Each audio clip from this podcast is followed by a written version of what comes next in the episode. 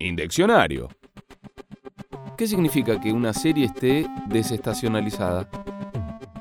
En varias ocasiones nos referimos al comportamiento estacional que tienen las series estadísticas. Muchas veces, los indicadores se ven condicionados por algunos sucesos típicos que ocurren en nuestro calendario, como por ejemplo las vacaciones, el inicio de clases, celebración de la Navidad y del Año Nuevo.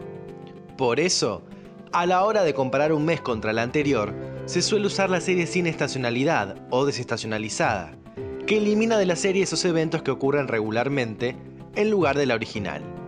Sin embargo, hay otros fenómenos que son imprevisibles, que no se repiten todos los años, como una pandemia, por supuesto, y el ruido que generan no logran eliminarse con la desestacionalización.